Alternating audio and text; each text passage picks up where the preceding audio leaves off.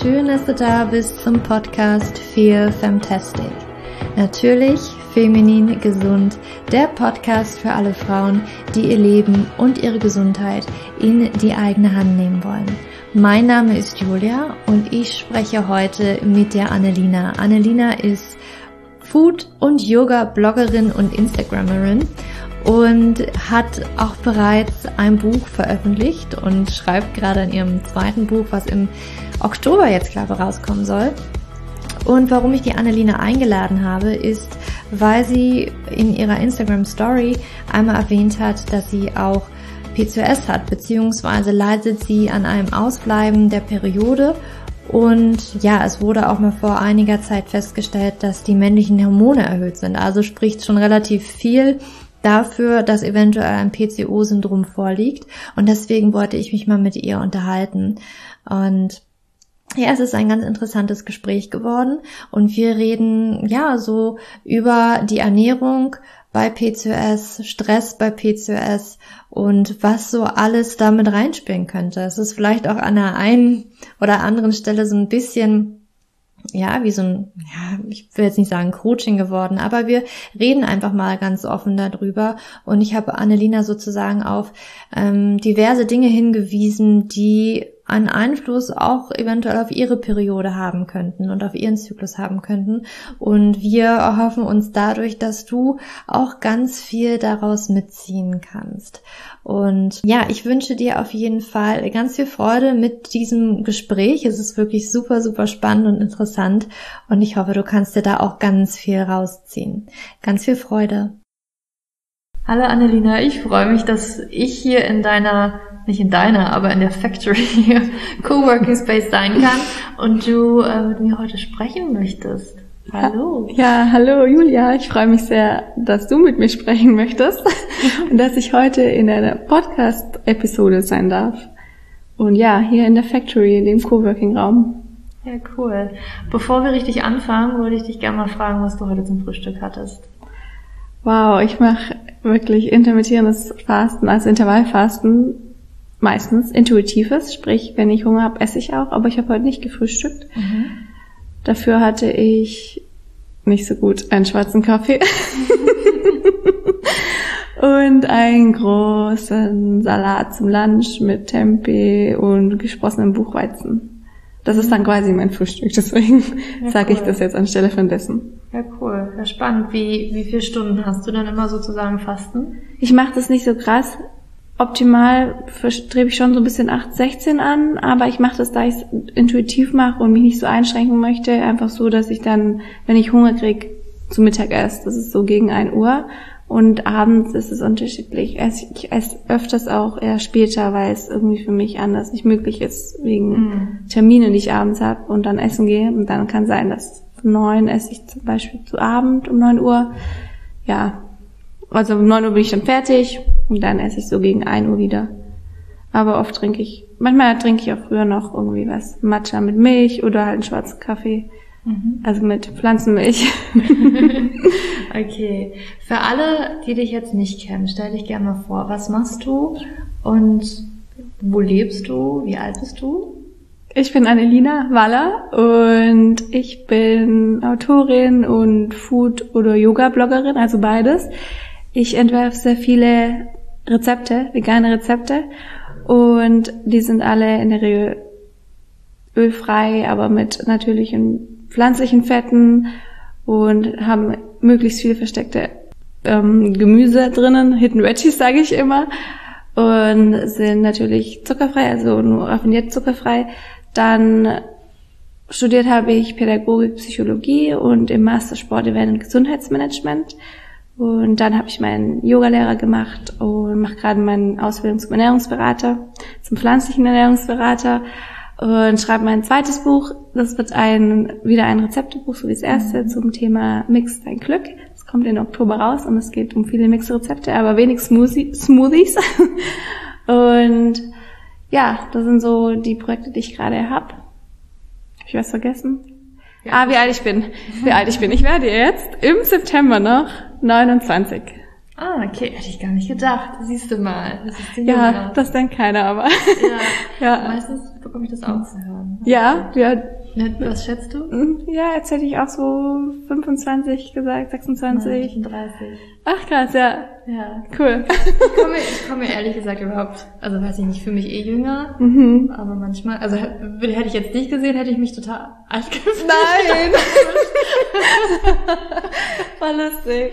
Ja, aber ich denke auch immer, das Alter sagt nichts aus. Ich meine, in, in Unterhaltung und Diskussion wird man wahrscheinlich merken, dass wir älter sind. Aber so vom Aussehen, da ja. gibt's halt viel, was einen jung halten kann. Ja, ist auch immer eigentlich Alter mehr. Ja. Ich bin immer so, ja, ja, mit 20. Es hat, bei mir hat es, glaube ich, so mit 24, 25 angefangen, dass ich da so äh, krass eigentlich, weißt du, da hatte ich irgendwie so den Moment, wo mich jemand gefragt hat, wie alt bist du? Und ich erstmal vor das Falsche gesagt, weil ich noch im Alter von 22 oder so festhing, aber ich war schon 26 oder so. ja, ja, das fängt dann irgendwann an. Irgendwann kommt das, gell? Ich bin gerade noch so, ich kann es gerade noch, noch sagen, wie alt ich bin, aber ich merke schon, ich muss manchmal kurz überlegen. ja, ich glaube, dieses Jahr für mich ja so einschneidendes Alter, 30 jetzt, äh, hat sich eingeprägt. Aber das ist auch schön, oder? 30 zu werden. Ja, also ganz ich stell's mir schön keinen vor. Unterschied fest, aber. Ja, aber weil alle immer so sagen, oh, Alter ist nicht cool, aber ich, ich find's schön, ja. älter zu werden. Mit ja. jeder, mit jedem Jahr ein bisschen mehr Erfahrung und Weisheit, sage ich immer. Das stimmt auch, wenn ich mir so denke, wer ich mit Anfang 20 war, ist schon krass. Genau. Das, das will man nicht nochmal, oder? Ja, nee. also es ist gut gewesen für den Werdegang, aber es braucht man jetzt mit 30 nicht noch mehr erfahren. Ja, ja das stimmt. Aber warum ich dich eingeladen habe, deswegen ist vielleicht auch das Alter immer ganz interessant, ähm, ist, weil du auf deinem Instagram tatsächlich mal berichtet hast, dass du P2S hast. Oder du hast dann ein bisschen was geteilt und deswegen wollte ich unbedingt mit dir sprechen, um deine Erfahrung auf den Podcast mitzubringen, weil ich glaube, dass das immer ganz vielen, also dass es für viele ganz interessant ist, auch andere Geschichten zu hören und erstmal auch zu hören, ja, ich bin ja gar nicht alleine damit, so geht's halt echt vielen, die denken, jetzt bin ich hier so eine von einer Million oder so. Warum passiert mir das? Aber eigentlich passiert das echt vielen. Und ja, erzähl doch gerne mal, wie das bei dir so war. Du bist jetzt nicht hundertprozentig damit diagnostiziert worden, aber es deuten halt viele Dinge darauf hin. Ähm, wann, wann wurdest du untersucht dahingehend? Wann hast du dir Gedanken gemacht, als die Periode nicht kam? Wie war das bei dir? Erzähl mal. Genau, richtig. Ich wurde, ich habe mit 22 die Pille abgesetzt. Also ich hatte sie davor schon abgesetzt, aber hat sie dann nochmal ein Jahr genommen und mit 22 dann wieder abgesetzt. Und ich muss sagen, ich hatte schon immer Probleme mit meiner Periode. Deswegen habe ich auch die Pille genommen, unter anderem. Aber es war natürlich auch wieder so dieser Ratschlag, den man immer zu hören bekommt, nimm die Pille, dann ist alles regelmäßig und gut. Und so war es auch. Und dann habe ich sie abgesetzt mit 18 ein Jahr lang, dann kamen meine Tage nicht, dann habe ich sie wieder genommen mit 19 und oder mit 20 und dann habe ich sie zwischendurch nochmal kurz abgesetzt und mit 22 komplett abgesetzt und seitdem habe ich wirklich Probleme. Jedoch kann ich halt nicht genau sagen, wie es davor war, da ich halt, als ich sie bekommen habe, recht schnell die Pille genommen habe und davor sie auch nie regelmäßig kam. Sprich, da war schon immer Unregelmäßigkeit da. Wann hast du angefangen mit der Pille? Mit 17. Okay. Also die kam mit 15 meine Tage unregelmäßig. Mhm. Immer so irgendwann mal. Mhm. Dann Anfang 17, Ende 16, Anfang 17 habe ich die Pille genommen. Und 20, genau mit 22 komplett aufgehört damit. Und seitdem ist es so, dass ich fast noch an einer Hand, ja, wahrscheinlich echt meine Periode abzählen kann. Äh, nicht an einer Hand, in zwei Händen, aber trotzdem. In den, du meinst jetzt von, den, von 22 bis 29? Ja, bis jetzt, also sechs Jahre ungefähr. Am Anfang habe ich sie direkt danach bekommen und dann circa einmal im Jahr. Und jetzt, so mit 28, im Jahr von 28 habe ich sie öfters bekommen. Das ist auch total spannend. Ich habe auch mittlerweile viel rausgefunden, womit das zusammenhängt bei mir. Mhm. Kann ich auch nachher gerne nochmal drauf eingehen. Aber die ganze Zwischenzeit war halt wirklich so eher einmal im Jahr. Mhm. Und dann, wenn es warm war war das dann und diagnostiziert oder ja, ich war beim Arzt in meinem Masterstudium, also ich war auch davor schon beim Arzt, aber da wurde nicht wirklich, da wurde halt immer nur gesagt, nimm die Pille und es wurde nicht für ernst genommen. Mhm. Und dann mit 25 habe ich von meinem Frauenarzt, weil ich unbedingt diesen Hormontest machen wollte, den Hormontest bekommen und da war dann der Testosteronwert erhöht und es war dann halt zu viel Stress entweder oder zu viel Sport oder genau so, das war das, was die Frauenärztin zu mir gesagt hat. Und dann habe ich alles Mögliche versucht. Es ist schon immer Nachtkerzenöl, dann Mönchspfeffer. Und dann hat es alles nichts geholfen. Ich bin aber auch recht schlecht mit Medikamenten. Also ich nehme allgemein keine Medikamente und wenn ich es dann nehmen muss, dann vergesse ich es eigentlich immer. Mhm. und ja, deswegen ist es jetzt immer noch unregelmäßig. Also nicht deswegen, aber ja, es mhm. hat mir alles nicht geholfen. Das heißt also, du hast gesagt, mit 28 war deine Regel, ein, kam sie öfter? Mhm. Und wie ist es gerade? Gerade habe ich sie nicht. Ge ich habe sie seit Dezember nicht mehr gehabt. Oh, okay. Wow, das ist schon wieder super lang. Ja, das ist schon fast Jahr. Wow, wow stimmt. Ja. Wow, ich habe gar nicht drüber nachgedacht. Ich, ähm, ja, das ist krass, wie ich das verdränge. Ich, ich verdränge es nicht wirklich. Das ist eigentlich schon immer die ganze Zeit in meinem Alltag, aber irgendwie ist es doch noch nicht so große Priorität, dass ich mich dann aktiv drum kümmere, auch wenn ich jetzt immer an diesem Hormontest dran bin, mhm. den ich jetzt bald wieder machen werde. Aber ja, ich habe versucht mit Algenöl, also um Omega-3 nochmal was zu machen. Und das hat, glaube ich, das auch ein bisschen beeinflusst, aber ist jetzt auf jeden Fall nicht regelmäßig, wie man sieht. Schon mhm. wieder lange nicht da. Und also dadurch, dass halt mein Testosteron erhöht ist, ist, glaube ich, bei mir sehr ausschlaggebend, wie oft ich Sex habe tatsächlich, mhm. weil das das halt irgendwie senkt, oder? Das Sextestosteron mhm, senkt? Mhm. So habe ich das zumindest äh, nachgeforscht mhm. und auch an mir erfahren. das ist so ein Punkt. Und dann ist es wichtig für mich, dass ich im Warmen bin.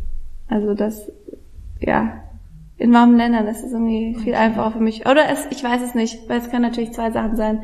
Einerseits ist halt, gehe ich jeden Winter in Urlaub. Also kann es Urlaub sein oder das warme Land, weil ich gehe immer in ein warmes Land in Urlaub, weil es mir zu kalt ist hier. Mhm. Okay, spannend. Also was hast du gemacht mit 28, dass sie öfter kam? Was hast du? Das war wirklich das war, Urlaub. Das war ein Partnerwechsel, den ich hatte. Wie heißt es? Ist anhört Partnerwechsel. Aber ich habe mich von meinem Ex getrennt und dann hatte ich einen neuen Freund. Und danach kam sie regelmäßig, wirklich so von dem Punkt an, mhm. als sie zusammenkam, kam sie jeden Monat bis Dezember. Mhm. Und innerhalb dieses Monat, äh, dieser Monate war es halt auch, dass wir dann Ende Dezember sind wir ins Warme geflogen, aber das war halt, davor war es auch kalt. Das war, ich weiß es nicht genau, was es war. Es war halt wahrscheinlich mehr Sex wahrscheinlich, würde ich sagen. es muss eigentlich das gewesen sein, weil sonst habe ich nicht viel geändert. ja, ist auf jeden Fall spannend. Spannend, auf jeden Fall. Wie würdest du, also mir fällt ja jetzt auch gerade so ein, wie würdest du denn deine Weiblichkeit irgendwie einschätzen? Meine Weiblichkeit? Deine Weiblichkeit. Weil Fühlst du, dass du sie voll lebst? Ja, trotzdem irgendwie. Also ich fühle mich nicht männlich, nur weil ja. ich meine Periode nicht hab oder weil ich einen erhöhten Testosteronwert mhm. habe. Um, ich bin auch recht, ich bin schon eher eine, eine starke Frau, würde ich sagen, also körperlich auch. Mhm. Aber ich fühle mich trotzdem nicht männlich, weil okay. Ich weiß nicht. Wie sieht's aus mit ähm, sowas? Es gibt ja weibliche und männliche Qualitäten. Ich weiß nicht, ob du dich damit mal schon so auseinandergesetzt hast. Mhm. Ne, männliche Qualitäten eher dieses Go, Go, Go. Ich muss hier fertig bekommen, die Sachen und die ganze Zeit irgendwie produktiv sein. Ähm, Stress, ne, dieses Angespannte. Und das Weibliche ist halt eher das Weiche und das Fließende. Und ich nehme mich auch mal zurück. Ich kann relaxen, entspannen. Ja, das ist spannend. Ich habe auf jeden Fall beides. ja. Ich habe dieses diese Power, sage ich immer. Also ich möchte Sachen wirklich fertig machen und kann dann beruhigt schlafen, wenn sie fertig sind. Aber dadurch, dass ich viel Yoga mache, ist es für mich auch überhaupt kein Problem, runterzukommen und zu entspannen und mir Zeit für mich zu nehmen. Aber ich muss schon sagen, mir wird es schnell langweilig und mhm. sobald ich merke, ich habe hier fünf Minuten Zeit, tendiere ich dazu, mir diese, in diesen fünf Minuten nochmal so viel vorzunehmen, wie eigentlich schon überhaupt gar nicht möglich ist. Ja. Und das alles voll zu stopfen, wo ich dann sagen würde, das ist dann doch eher wieder dieses, vielleicht wie du sagst, dann männliche mhm. oder halt Power-Ding. Ja, wenn du Yoga machst, ist es eher, ich sag mal, ne, man sagt ja Yin und Yang, wenn man jetzt so aus der traditionellen chinesischen Medizin, ne, dieses männliche, weibliche und Yin ist eher weiblich, Yang eher kraftvolles Yoga jetzt mhm. in diesem Fall. Was machst du da am meisten?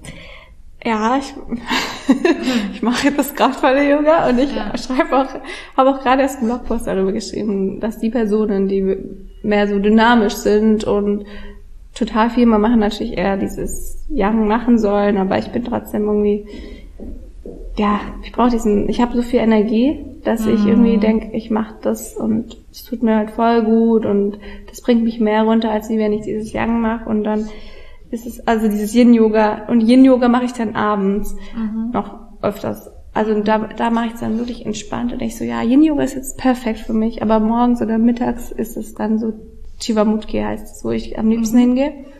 Und das ist total auch spirituell und meditativ, aber auch sehr kraftvoll. Das ist mhm. beides. Also man meditiert und kommt runter und dann hat man seine kraftvollen Asanas und dann meditiert man wieder.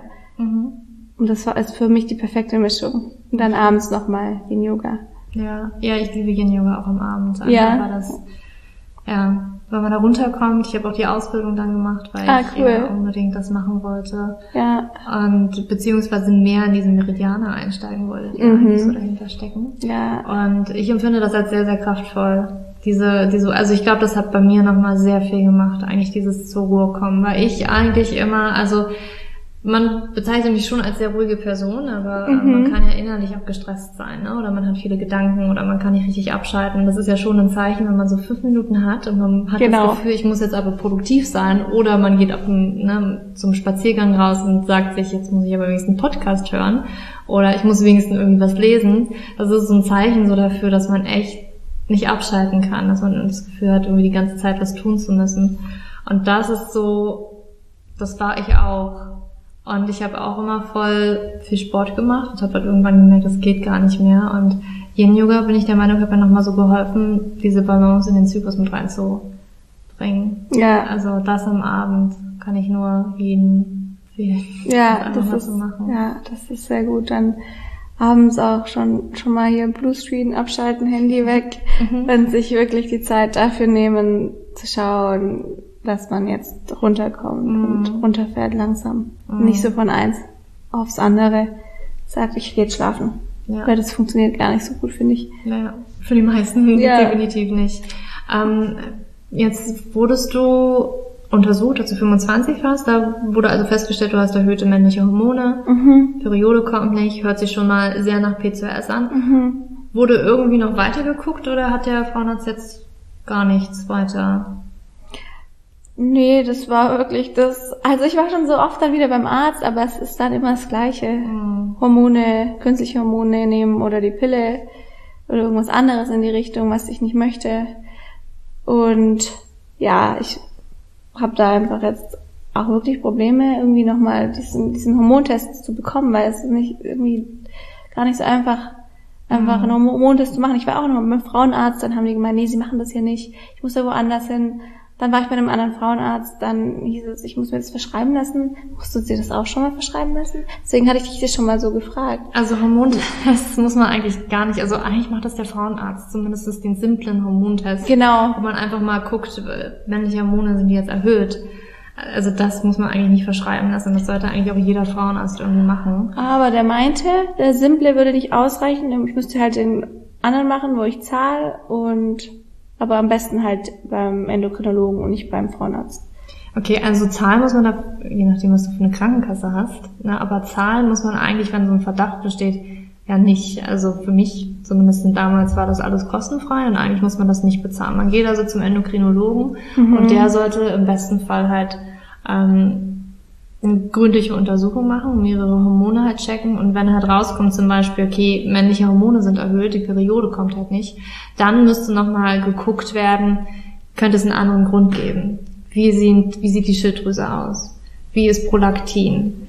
Ähm, das 17-OH Progesteron, das ist, das ist, wäre ein Indikator für was ganz anderes, ähm, für eine genetische Stoffwechselstörung, wo ähm, eher männliche Hormone produziert werden. Ah, mh, ne, wo ja. so ein Stoffwechsel, ähm, ja, wo so ein Enzym nicht richtig funktioniert. Ja, ja. Ähm, sowas alles, das muss halt abgeklärt werden. Also das könnten potenzielle Ursachen sein. Oder auch wenn du, ne, ich sehe dich jetzt hier, du bist so auch wieder nicht die typische, die so PCOS hat, wie die Mehrzahl aller Frauen, die eine Insulinresistenz haben, die übergewichtig sind da würdest du nicht reinpassen. Aber trotzdem würde ich immer raten, auch wenn du schlank bist, trotzdem diesen Insulintest zu machen oder zumindestens also bei den meisten wird halt der HOMA-Index genommen, da wird halt der nüchterne Blutzucker und Insulin gemessen, mhm. auf nüchternen ähm, Magen sozusagen am Morgen und dann wird so ein Index draus gemacht und das ist schon mal ein Indikator dafür, ob Insulinresistenz vorliegen könnte oder nicht.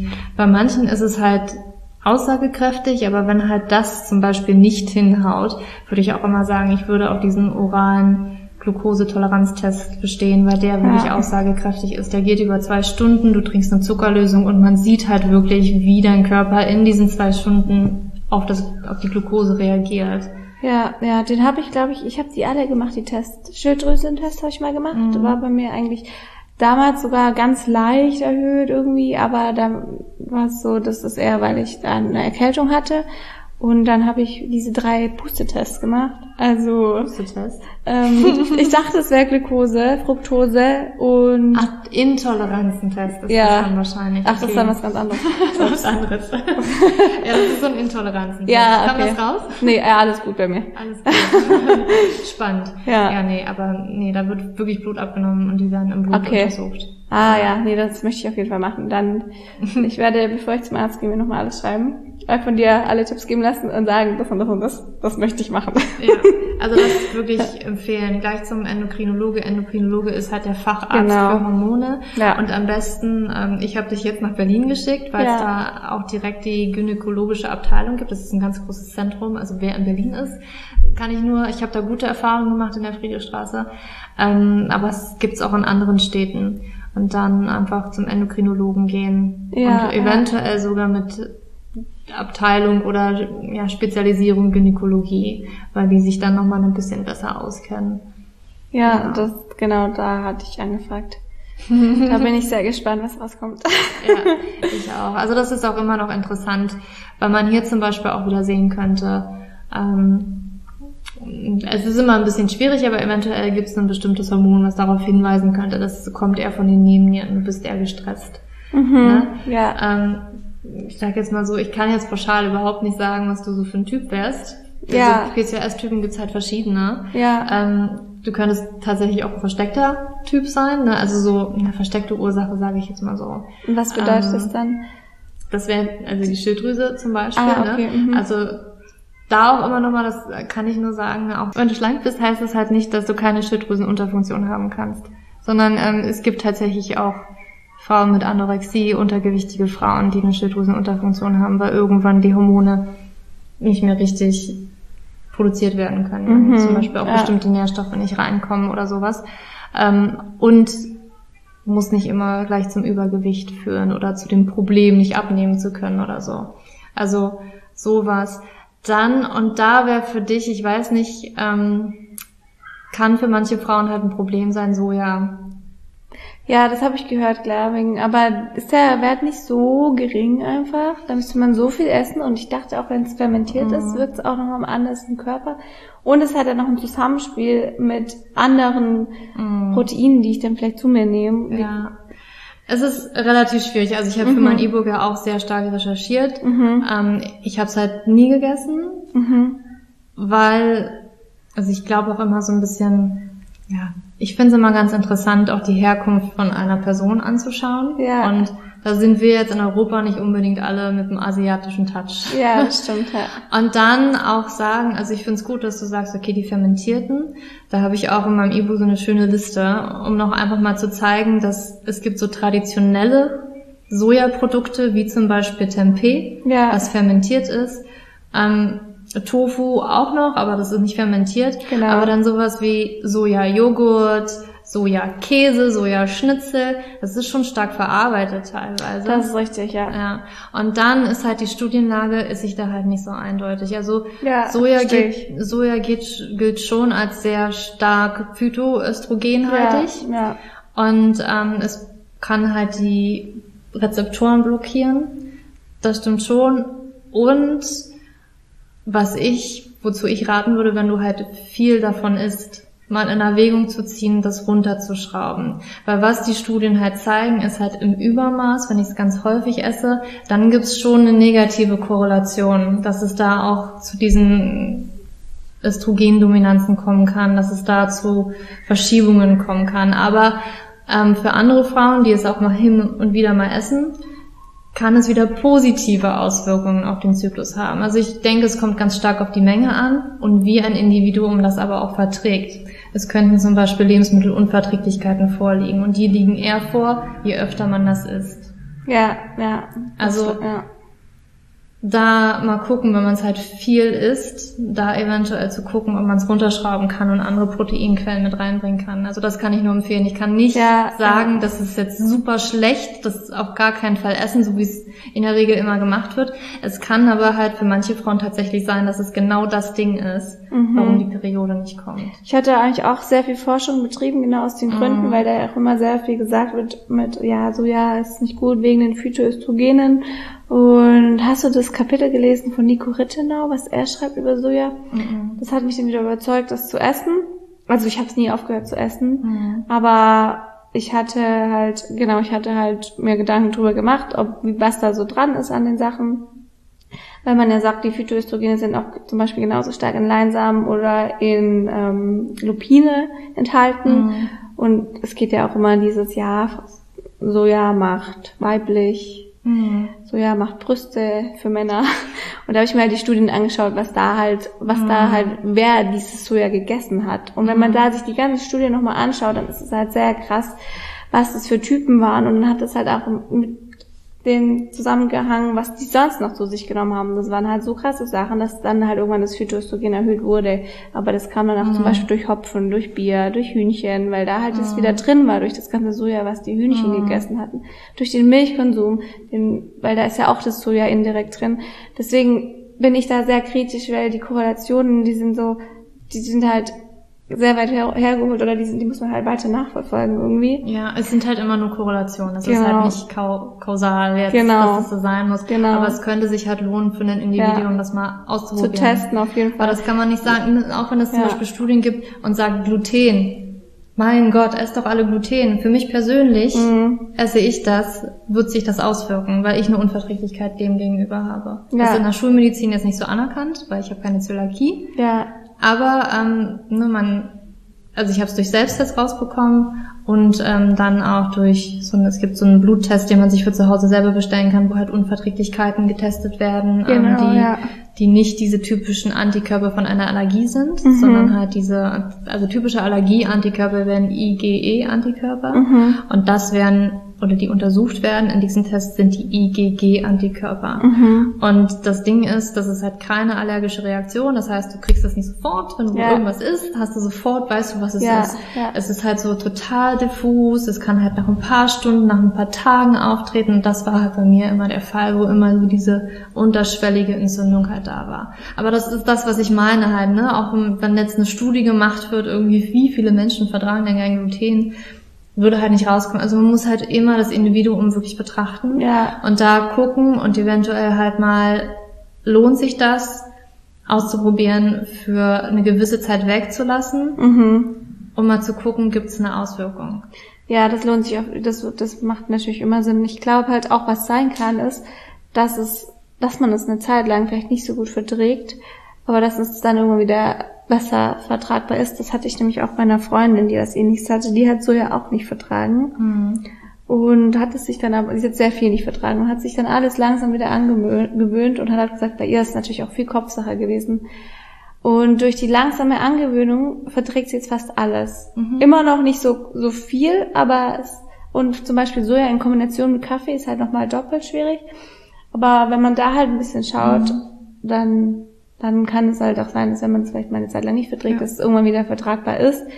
Und was ich halt glaube, klar, so Tofu, Tofu ist natürlich auch, ist auch schon sehr stark verarbeitet. Also es kommt auf an, welche Marke man kauft. Mhm. Es gibt auch welche, wo ich weiß, dass sie es gut machen, aber sehr viele sind auch sehr stark verarbeitet. Und klar, Sojajoghurt ist auch sehr stark verarbeitet. Wohingegen natürlich jeden allgemeinen Joghurt ist sehr stark verarbeitet. Und Tempeh merke ich aber bei mir selbst, dass ich das auch viel besser vertrage, jetzt, als wenn ich voll viel Tofu esse, dann merke ich selbst, ah, okay, ich glaube, ich kriege so einen leichten Blähbauch, Blähbauch. Das kann natürlich auch allgemein mit, manche haben natürlich auch das Problem, einfach Hülsenfrüchte allgemein nicht zu vertragen, weil da Mhm. dieses eine drin, ich weiß nicht mehr, wie das eine heißt, was da drin ist, wo, China? genau, wo viele dann nicht abbauen können. ne? Das sind die Latine, oder? Ich bin Ja. sicher. Ja, wo man da auch wieder sagen könnte, dass eigentlich jede Person, die mit Kohlen, äh, die nicht mit Kohlenhydraten, aber mit Hülsenfrüchten anfängt, erstmal Probleme hat. Ja, Weil das einfach, auch, ja. Weil erstmal die Darmbakterien gar nicht da sind, die die ganzen Ballaststoffe, die jetzt auf einmal reinkommen, abbauen könnte. Genau. Und da muss man halt tatsächlich mit einem Esslöffel mal anfangen am Tag und sich halt hochsteigern. So ging's mir nämlich auch. Ich habe auch immer Genau. gedacht, ich vertrag. Und das, genau, das ist so, ja, und Ja. irgendwann kommt es. Und wenn man sie Und sprießen lässt, keimen lässt, ja, genau, dann, die richtige dann, Zubereitung. genau, dann ist Das es schon viel, viel einfacher für den Mhm. Körper zu verdauen. Mhm. Genau, die Zubereitung natürlich mit dem Wasser einweichen und so. Ja, das, aber das merkt man schon und das merkt auch ich, wenn ich da jetzt zu viele Hülsenfrüchte esse. Dann Mhm. ist es irgendwann so. mm. Aber ich denke halt auch Sojabohnen an sich sind wiederum viel gesünder als natürlich Tofu. Also wenn man die Mhm. jetzt einweicht, das Wasser Mhm. ausspült, nochmal einweicht, das Wasser ausspült und dann kocht. Oder natürlich davor noch keimt, Mhm. dann ist natürlich sehr, Mhm. ist was ganz anderes. Ja.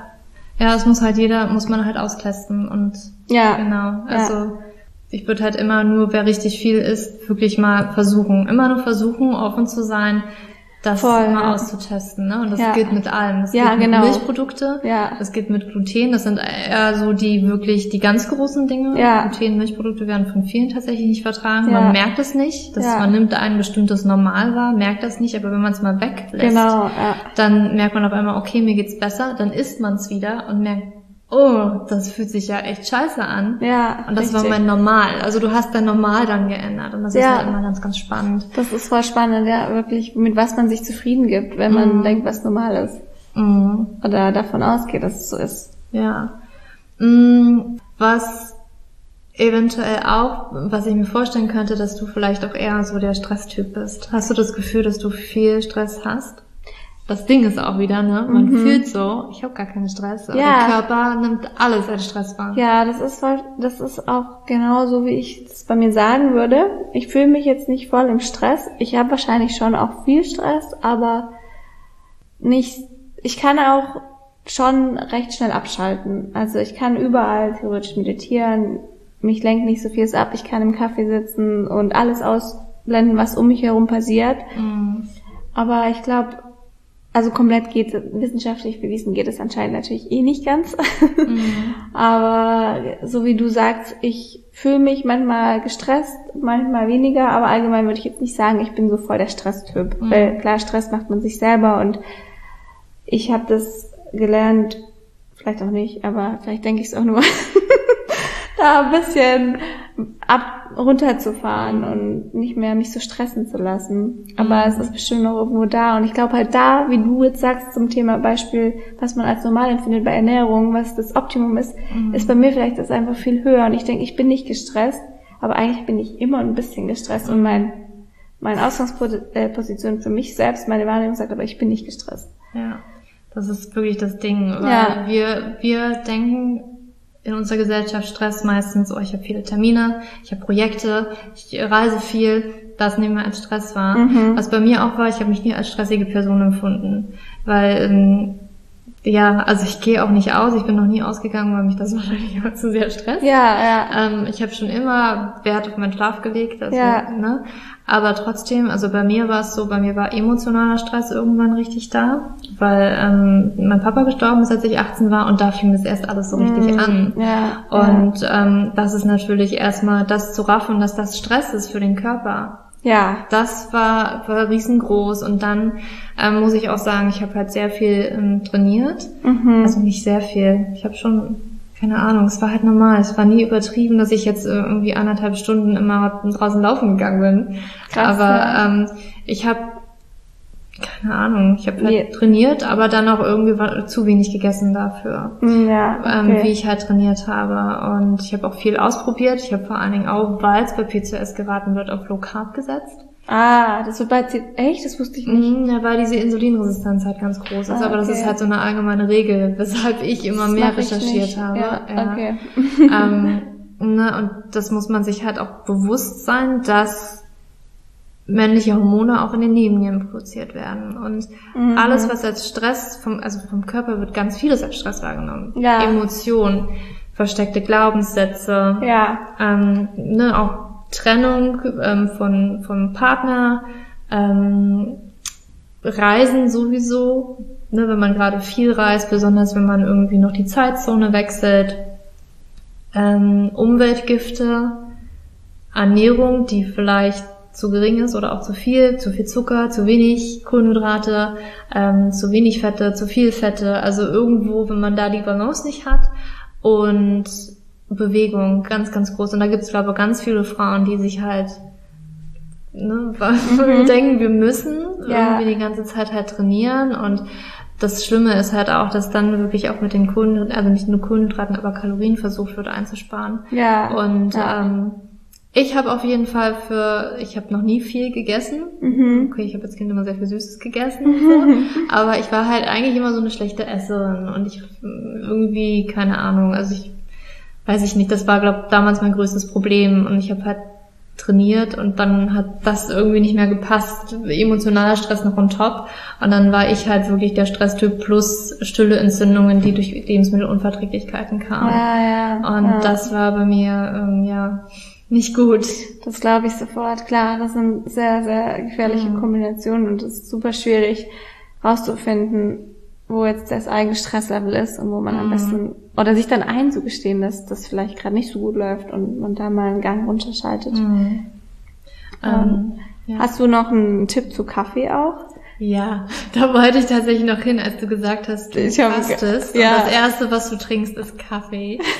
Oder halt weiß, irgendwas das- Koffeinhaltiges. Das war genau, das, ich weiß auch, wie die Zusammenhänge da sind. Bei mir ist es dann tatsächlich so, dass ich dann viel besser arbeiten kann.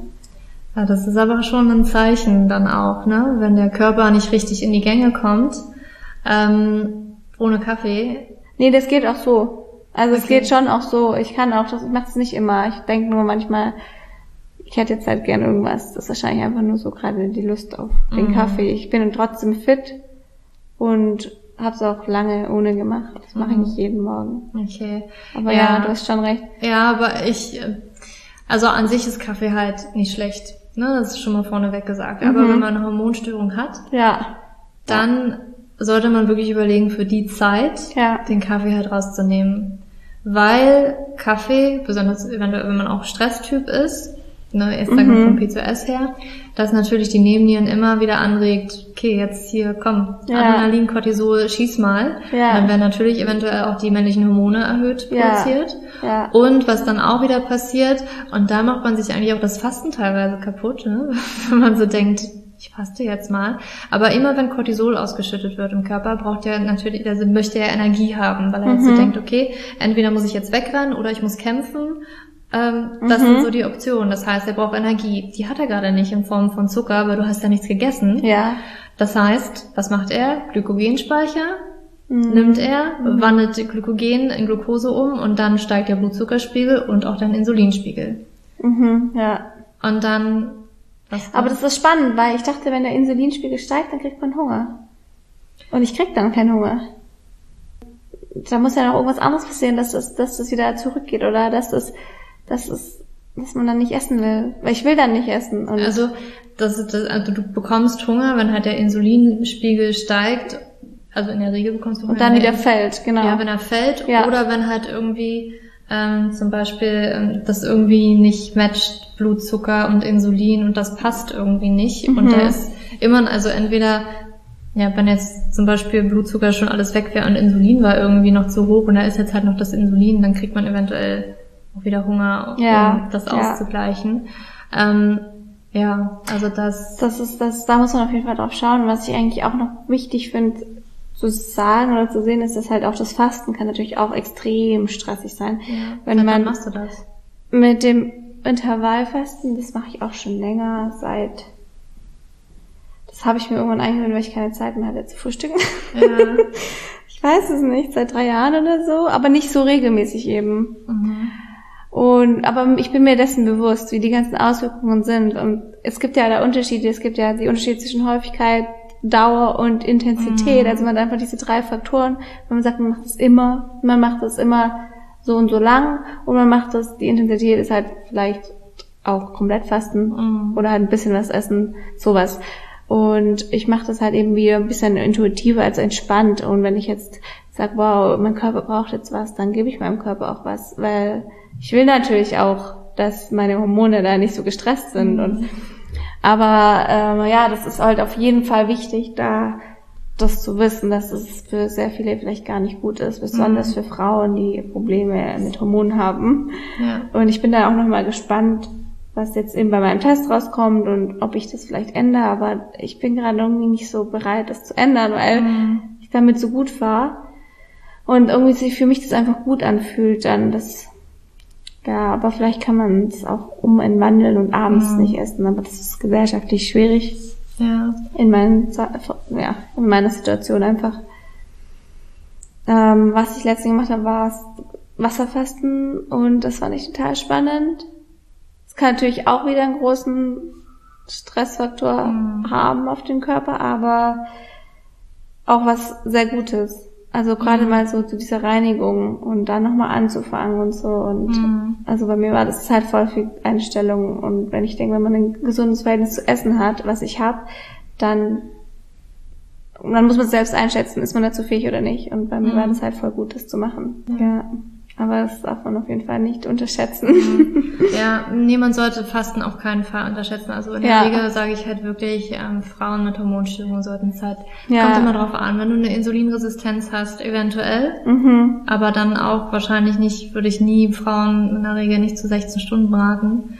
Ähm, 12 Stunden finde ich, sollte fast jeder haben. Ja, ja. Das finde ich. Und dann muss man halt ähm, wirklich gucken, individuell, sich daran tasten. Es kann halt wirklich auch, ohne dass man es wahrnimmt, zu viel sein, weil der Körper ganz anders die Fühler ausstreckt, als ja. man das eigentlich möchte. Ja. Ja, ja. und das, dessen muss man sich bewusst sein. Und manchmal kann es halt wirklich ähm, sich lohnen, da wieder auszuprobieren. Es ist immer ja. ein Experimentieren. Ne? Immer was auch ich sage, muss nicht für jede Person immer stimmen sondern es gilt Klar. halt wirklich offen zu sein und zu sagen, ich probiere es jetzt einfach mal aus für mich. Ich habe auch eine Kundin, die hat auch gefastet und sie hat das jetzt einfach mal ausprobiert und einfach mal geguckt, mhm. weil für sie, sie hat nicht so dran festgehalten, für sie war es jetzt okay, sie meinte, okay, ich probiere es einfach mal. Ja, ja. Und also kann jetzt nicht sagen, dass jetzt innerhalb von zwei Wochen da die Periode wieder da war, aber was sie halt festgestellt hat, sie hatte halt ähm, Verdauungsprobleme.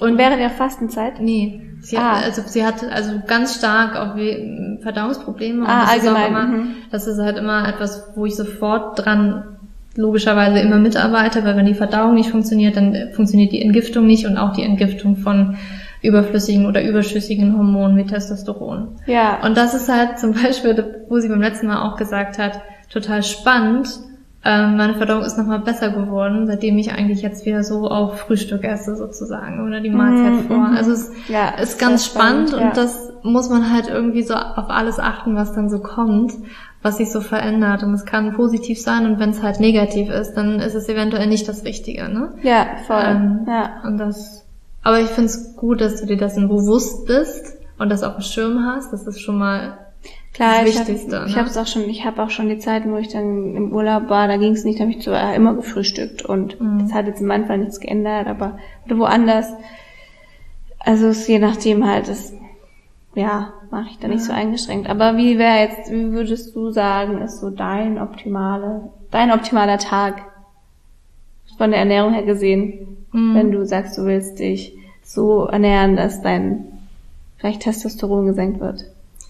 Ähm, das Oder dass du in Balance bist. Mm, für mich persönlich jetzt ähm, ist es, dass ich auf jeden Fall ein paar mehr Kohlenhydraten brauche. Mhm. Und das bedeutet also, dass ich halt für morgens meistens ein Porridge esse und mhm. dann auch Obst oben drauf mache. Mhm. Ähm, mittags, ich snacke gar nicht mehr so viel, weil ich gar nicht mehr dazu komme, aber mittags ist es dann theoretisch, und da merke ich auch den großen Unterschied, ich brauche halt viel Gemüse. Ja. Ich brauche wirklich sehr viel Gemüse und das finde ich ist auch meistens so der Schlüssel zu, mhm. schon mal zu mehr Balance. Ja. Ähm, aber sobald es auf deinem Teller beige aussieht, dann machst du was falsch. dann Das ist, das ist total lustig. Das Bild hatte ich noch nie vor Augen. ja, das ist das ist Beige, aber ich habe auch nie einen beige Teller. Aber ja, das stimmt. Das ist ja, richtig. das ist halt, weißt du, wenn du dann nur da so, du hast halt da irgendwelche Kohlenhydrate, Nudeln und dann hast du daneben ein Fleischstück und dann hast du eine Karotte, die da noch liegt. So Ja. sieht's halt bei den meisten so auf dem Teller ausgefüllt. Und du hast halt Brötchen. Das ist halt irgendwie alles beige. Ja, Und für stimmt. mich ist beige kaum Nährwert. Ja, stimmt. Und für mich ja. ist halt Farben das pure Leben, außer es ist halt irgendein blaues Getränk, dann eher nicht. Eat the Rainbow, ja. Dann nicht. ähm, aber für mich ist es halt pures Leben und deswegen gibt's bei mir halt echt viel Gemüse. Ja. Und ähm, abends auch nochmal richtig viel Gemüse. Und meistens dann, es kommt darauf an, ich versuche halt nicht mehr so viel Fleisch zu essen. Mhm. Ähm, ist halt schwierig, weil mein norwegischer Freund, die Norweger, die brauchen halt ein bisschen mehr Deftiges. und ähm, es ist sehr schwer, ihn davon zu überzeugen, aber es gelingt mir immer besser, so dass ich dann auch mal, also das Curry, das kriegt er zum Beispiel gar nicht mehr mit, dass ich da eigentlich nur noch ein Hähnchenbrustfilet für vier Portionen strecke und der Rest ist halt irgendwie Kichererbsen oder so. Ah, ja, ja. Ähm, ja, also es gibt auch Cool. schon sehr viel ähm, vegane Abende bei uns, so dass ich sage, okay, ich versuche das halt auch viel mit Hülsenfrüchten zu decken. Aber ich persönlich merke auch, ähm, dass ich tatsächlich auch Fleisch noch brauche. Mein, Mhm. Also mein Körper schreit richtig danach, weil mich tatsächlich Hülsenfrüchte manchmal nicht satt machen. Also dann kann ich noch so viel essen, da bleibt dieses ungute Gefühl, Mhm. dass mir etwas fehlt und dann merke ich halt diesen innerlichen Stress. Mhm. Ich glaube, es ist auch schwierig, wenn du kein Tempeh isst. Weil das ist so das, Mhm. Tempeh ist für mich Das die perfekte. Lösung für, ja, das glaube ich sofort. Das ist, kannst du dir hier ganz viel mitnehmen. Jetzt in Berlin. Bevor du gehst. Weil das kommt dem schon so nahe, dass man dann, dass ich denk, also dass ich wirklich Menschen kenne, die, die genau das Gefühl beschreiben, was du Mhm. jetzt beschreibst, die dann sagen, boah, man merkt's gar nicht, man hat gar kein Verlangen mehr danach in dem Mhm, Sinn, weil das, halt, okay. das, das deckt das einfach. Okay. Und es hat halt noch diese zusätzlichen Vitamine und Mineralstoffe, die du Mhm. halt dann vielleicht nicht, nicht hast im Fleisch. Ja, aber das ist spannend. Aber das mit den, ich habe das auch von mit den Kohlenhydraten, wenn ich die nicht esse, dann bin ich total unzufrieden. Oder Mhm. dann habe ich dieses Gefühl von, mir fehlt noch was und ich brauche mir auch immer meinen Porridge. Ich esse dann halt auch öfters abends dann, also zusätzlich als Nachtisch dann. Also ich habe dann schon immer meine drei Mahlzeiten, aber halt manchmal Mhm. ist halt eine größer als als bei anderen. Also ich esse dann schon sehr, sehr viel. Ja. Ja, das, das ist auch sehr wichtig. Ich habe mein E-Book ja auch so aufgebaut, dass jeder halt seine persönliche Kohlenhydrat-Level finden kann. Dass man einfach in drei Schritten das findet. Weil das ist halt so wichtig. Ich kann halt nicht sagen, oh, du bist auf jeden Fall Low-Carb-Typ oder du bist der High-Carb-Typ. Sondern da muss man halt irgendwie, okay, es gibt schon Anzeichen, wo könnte der Ausgangspunkt sein, aber da muss man sich halt wirklich auch rantasten. Ja. Und da habe ich tatsächlich, das bin ich durchlaufen, dass ich halt wirklich gesagt habe oder geguckt habe, wie fühlt sich das an? Und ich habe wirklich gemerkt, ähm, esse ich zu wenig, dann, dann werde ich nervös, dann werde ich zittrig, dann werde ich ängstlich. Das merke merk ich. Und dann esse ich zu viel, merke ich das auch, weil dann bin ich teilweise, es ging mir immer schon als Kind so, wenn ich einen Berg Nudeln gegessen habe mit Tomatensauce, null Nährwert. Mhm. Äh, ich war halt mega, mega voll, aber ich habe voll den Heißhunger noch auf Süßes gehabt. Obwohl ich einen Berg Nudeln hatte. Krass. Hat keinen Sinn gemacht. Äh, aber Ja. so hat, so hat man es halt gemerkt. Du hast, Ja. hast voll, aber voll den Heißhunger noch. Ja, ja. Ähm, oder du hast halt viele Leute, die so ein mega krasses Nachmittagstief haben. Das liegt auch meistens daran, dass sie halt tatsächlich zu viel, entweder zu viel gegessen haben oder halt auch zu viele Kohlenhydrate. Ja, das dann denke ich wirklich auch. Mhm. voll am Boden sind, wo die gar nicht mehr die Augen offen halten können. Und seitdem ich das halt wirklich so für mich mache, bin ich halt echt fit und habe keine Nachmittagstiefs mehr und bin auch nicht ängstlich oder sonst wie, weil ich weiß, was ich brauche.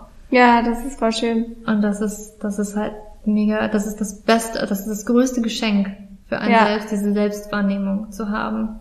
Und Ja. wirklich zu spüren, was fühlt sich gut an, was fühlt sich nicht gut an.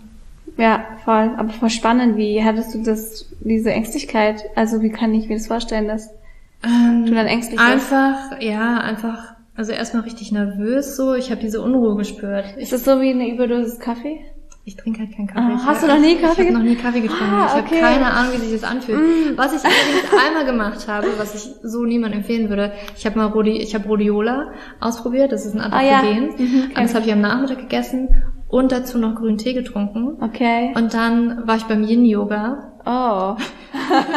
Und beim Yin-Yoga habe ich voll gemerkt, wie ungeduldig ich war Ja. und wie hibbelig und ich muss mich eigentlich bewegen. Krass, ähm, ja. So, das, das war so, Radiola habe ich auch zu Hause. ja, das ist so, also das würde ich, wenn ich das nehme, nur vormittags nehmen. Mhm. Obwohl man da auch sagt, es kommt da auf die Dosis an. Es kann tatsächlich so sein, dass es ähm, Cortisol pusht, wenn du wahrscheinlich auch noch so wie ich ein bisschen Koffein dazu hast. Ja, ja. Auf jeden Fall pushen. Oder es kann ähm, eine bestimmte Dosis dann auch wieder beruhigen. Okay, Kommt ja. halt immer irgendwie drauf an. Ja, aber es war einfach diese, dieses Nervössein, dieses ungeduldige, unruhig, ich kann nicht ruhig sitzen, ich muss irgendwie was machen. Und das, das ähm, Okay, okay, ja. ja. Und Okay, dann auch ja. teilweise, wenn ich halt so bin, klar, dass man vielleicht so mehr abdriftet in sich zu viele Sorgen zu machen, ängstlich zu Mhm, sein, dann ja. das ist es vielleicht halt eher, ja. Ich glaube, ich kann das schon, ich weiß, wie das sich anfühlt. Aber ich habe das noch nicht in einem Zusammenhang gehabt mit, Kohlenhydraten. mit Essen allgemein. Wenn ich, wenn ich Hunger habe und dann nichts esse, für mich ist das überhaupt kein Thema. Ich finde mich direkt damit ab. Trinken ist bei mir was ganz anderes. Ich, das ist vielleicht auch noch so ein Faktor. Ich trinke viel zu viel. Ich habe immer das Bedürfnis zu trinken und Krass.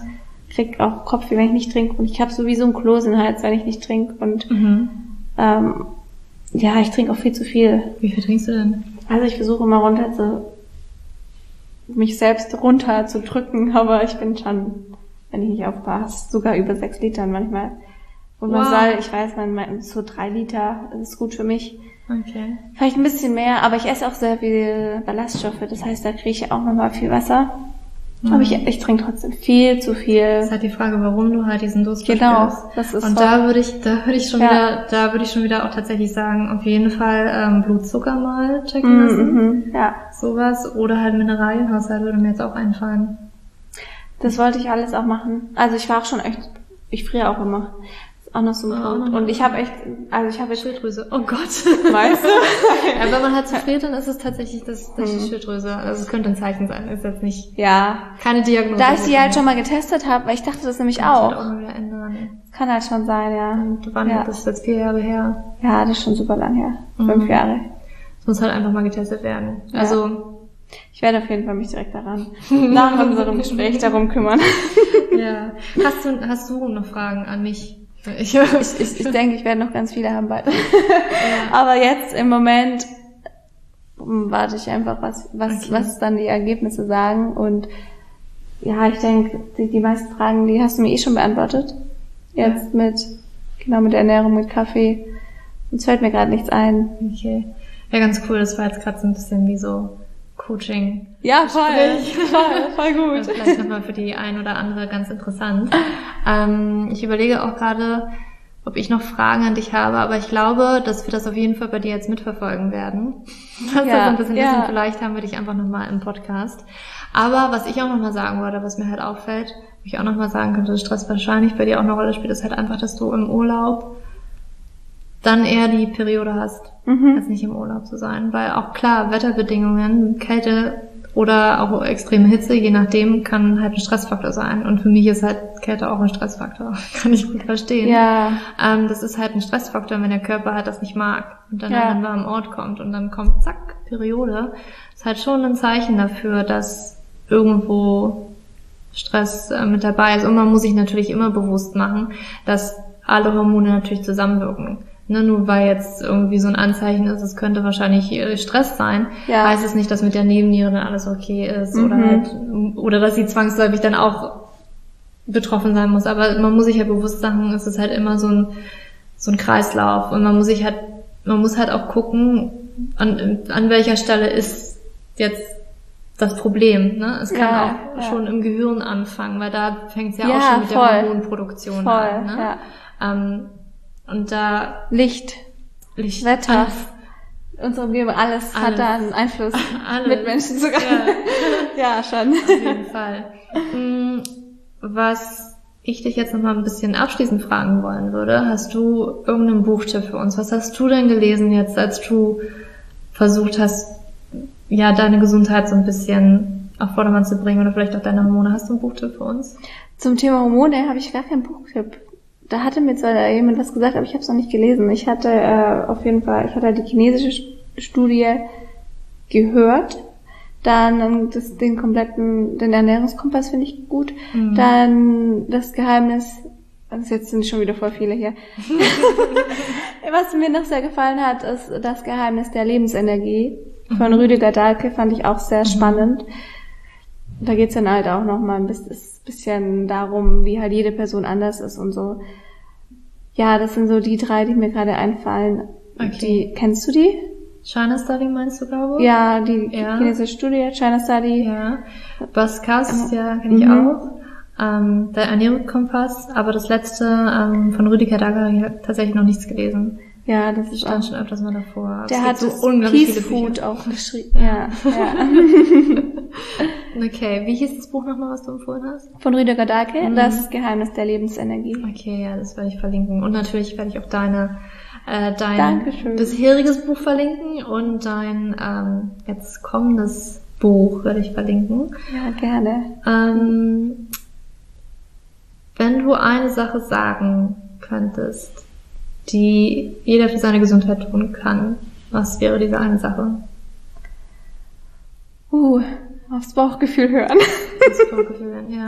ja, das, das finde ich, äh, das, ja. ja. Was können wir für ein erfüllteres Leben tun? Auch eine Sache. Für ein erfüllteres Leben. Mehr auf die Wünsche hören, die man selbst hat. Mhm. Und die wahrzunehmen und versuchen umzusetzen. So Mhm. Step by Step jeden Tag ein bisschen mehr. Ja, ja, cool. Was können wir für ein weiblicheres Leben tun? Unsere Emotionen wahrnehmen, spüren, zulassen und auch ausdrücken. Ja, mega spannend. Ich habe nämlich, ähm, gut, jetzt ist er noch nicht draußen, aber wenn diese Podcast-Folge online geht, dann Mhm. habe ich gerade letzte Woche über emotionales Essen gesprochen. Darüber habe ich übrigens meine Bachelorarbeit geschrieben. Spannend über Emotionen und Essverhalten. ne? Mhm, Und mein erst im Buch Buddha Bowls geht es darum und in meinem nächsten auch so ein Ich bisschen. hätte dich für diesen Podcast interviewen sollen. Und Mood Food und diese Sachen. Ja, Ja, voll ist cool. spannend, mit, spannend. mit, da hat ja auch sehr viel mit Hormo- Hormonen zu tun. Ne? Das ist echt spannend. Mhm. Mir fällt noch ein Buch ein, How Not to Die. Auch noch dabei. Das fand ich super. Ja. Okay, verlinke ich auch noch. ähm, was können wir denn für dich tun? Für mich. Ja, Ich bin eigentlich nur wunschlos glücklich. okay. Deine Bücher anschauen und lesen. Ja, sehr, sehr, sehr gerne. Okay. Für Yoga. Wo finden, Bewusst ernähren. wo finden wir dich denn? auf, ich mache täglich was auf meinem Instagram-Kanal Annelina Waller. Außer ich möchte mal Digital Det- Detox machen, um auf mich zu hören. und auf meinem Blog Annelina Waller, auf Pinterest Annelina Waller und auf YouTube werde ich jetzt auch ganz viel unter Annelina Waller veröffentlichen. Überall meinen Namen. Okay, was machst du auf YouTube? Auf YouTube auch Yoga und Rezepte. Mm, spannend. Yoga. es gibt einen neuen Yoga-Kanal, den wir alle ausprobieren dürfen. Ja, Ist der schon, ich freu mich ist drauf. schon online? Ja, also es ist schon online, aber ich stelle jetzt der Zeit und Zeit nach langsam alles hoch. Dieses, ich bin gerade im Vorproduzieren, Okay. damit es dann nicht plötzlich stoppt. Ja. Cool. Genau. Ja, da werden wir alle mal reinschauen und Yoga machen. Juhu, da freue ich mich. Dankeschön. Dann danke ich dir, Annalena, dass du mit mir heute gesprochen hast. Ich danke dir, Julia, es war sehr schön. Ja, meine Liebe, das war doch mal ein wirklich inspirierendes Gespräch, wo wir mal so verschiedene Dinge auch durchgegangen sind, was eventuell unseren Zyklus tatsächlich beeinflussen kann.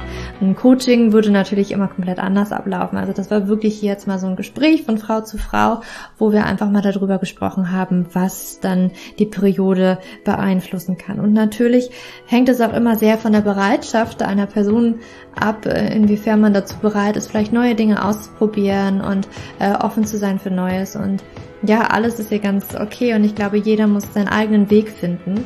Das ist einfach, für manche Dinge gibt's halt nicht äh, eine konkrete Studienlage und ich finde auch, es muss immer so die Erfahrung aus der Praxis mit, einge, mit reingenommen werden, beziehungsweise auch immer das Individuum betrachtet werden. Ähm, allerdings, ja, so sobald der Zyklus nicht regelmäßig ist oder wir keine Periode haben, stimmt halt was nicht und da muss man ein bisschen genauer hingucken und Das kann halt tatsächlich die Ernährung sein, das kann halt manchmal der Stress sein. Und es gibt halt verschiedene Faktoren, die man mal ausprobieren könnte. Und ja, alles, was wir im Podcast genannt haben, was wir verlinken können, das packe ich in die Show Notes. Das wirst du alles finden. Natürlich auch die ganzen Informationen, wo du Annelina findest, wo du auch ihre Bücher findest. Und ja, ich verlinke dir auch nochmal mein E-Book, dein PCOS Ernährungsguide, wo du auch nochmal ganz viel speziell über PCOS und die Ernährung nachlesen kannst. Da kannst du zum Beispiel auch nochmal nachlesen, wie ist denn die Studienlage zu Soja nochmal ganz genau. Ja, ähm, was was sind denn da so ein bisschen die ähm, Hintergründe darüber? Ist es wirklich so schlecht oder ist es nicht so schlecht, wie ich auch schon im Interview gesagt habe oder im Gespräch gesagt habe? Soja an sich, die Studienlage ist da nicht eindeutig, ja, und es deutet halt darauf hin, dass Soja im Übermaß nicht unbedingt förderlich ist, aber es spricht auch nicht unbedingt immer was gegen Soja. Das kommt immer auf das Individuum an, habe ich eine Unverträglichkeit gegen Soja, die ich gar nicht richtig mitbekomme.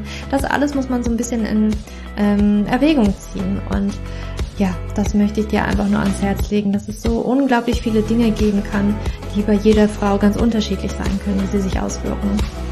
Und deswegen, ja, das finde ich ganz wichtig, das nochmal zu sagen. Und ich hoffe, du konntest dir ganz viel aus diesem Gespräch rausziehen.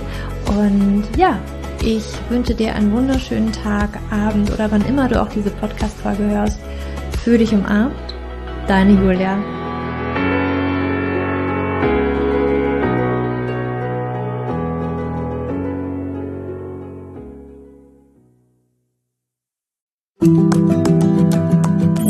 Bevor du jetzt hier den Podcast ausschaltest, habe ich noch eine kleine Überraschung für dich. Und zwar hast du vielleicht, wenn du hier reingehört hast, ja Probleme mit deinem Zyklus. Dein Zyklus ist vielleicht sehr unregelmäßig, du hast sehr lange Zyklen, vielleicht hast du auch gar keine Zyklen, vielleicht hast du irgendwie einen Zyklus, aber gar keinen Eisprung da drin, vielleicht hast du mit deiner Menstruation Probleme, vielleicht ist sie sehr stark, vielleicht sehr schwach und hinter diesen Zyklusproblemen liegen meist hormonelle Probleme, also eine hormonelle Dysbalance. Und ich habe herausgefunden, dass es meist vier Haupthormon-Dysbalancen gibt. PCOS, hypothalamische Amenorrhoe, Schilddrüsenunterfunktion oder Nebennierenschwäche, die hinter diesen Zyklusproblem, hinter deinem Zyklusproblem stecken könnten. Und ich habe einen Online-Test entwickelt, der ist komplett kostenlos, der kostet dich 0 Euro, den du einmal für dich ausfüllen kannst online und dann eben ganz bequem in dein E-Mail-Postfach die Hormonstörung oder die Hormondysbalance das Ergebnis bekommst, was auf dich wahrscheinlich eher zutrifft, um dich eben in diese richtige Richtung zu stupsen. Denn es ist so wichtig, dass wir wissen, was liegt denn eigentlich hinter meinem Zyklus Dysbalancen? Warum bleibt mir eine Periode aus? Die Ursachen können so unterschiedlich sein, aber je nachdem, was wirklich die Ursache ist, dürfen wir auch immer ein bisschen anders daran gehen. Ja, das heißt, wenn ich P2S habe, dann äh, bringt mir nicht so viel, wenn ich hypothalamische Amenorrhoe Dinge tue, ja, oder wenn ich eine hypothalamische Amenorrhoe Dinge tue, können die Dinge, die ich bei P2S immer lese, die ich machen sollte, einfach meine Zyklusstörung, ja, oder den Zyklus einfach noch mehr in diesen nicht funktionalen Bereich drücken, ja, weil das einfach nicht die richtige Herangehensweise ist. Und deswegen habe ich diesen Zyklustest entwickelt, damit du für dich wirklich mal in die richtige Richtung gestupst wirst und da wirklich nochmal intensiver reingehen kannst und dass du endlich mal ähm, ein besseres Gefühl dafür hast, worum geht's hier eigentlich bei mir? Ja, warum, worum geht's hier eigentlich? Warum ist mein Zyklus vielleicht nicht gerade so rund? Und ja, das findest du auf meiner Website juliaschulz.net slash Zyklus-Test oder du gehst einfach auf die Startseite meiner Website, ähm, da einfach auf den Hormontest klicken. Und wie gesagt, der kostet dich wirklich 0 Euro. Du kriegst das Ergebnis ganz easy peasy in deinem Mailpostfach. Und das ist einfach ein gratis Angebot von mir für dich, damit du einfach ein bisschen besser in die richtige Richtung gelenkt werden kannst, weil ich weiß ganz persönlich, wie es ist, wenn man alles Mögliche versucht, aber eben nicht die richtigen Dinge und man einfach nirgendwo ankommt und landet und der Zyklus einfach nicht besser wird, sondern irgendwie gefühlt immer nur schlimmer. Deswegen schau da rein, juliaschulz.net slash Zyklus-Test und ähm, ich schreibe es dir auch nochmal in die Show Notes und ich freue mich, wenn du da einmal vorbeischaust und für dich diesen Test ja, einfach mal machst und für dich ein bisschen mehr in die richtige Richtung gestupst wirst.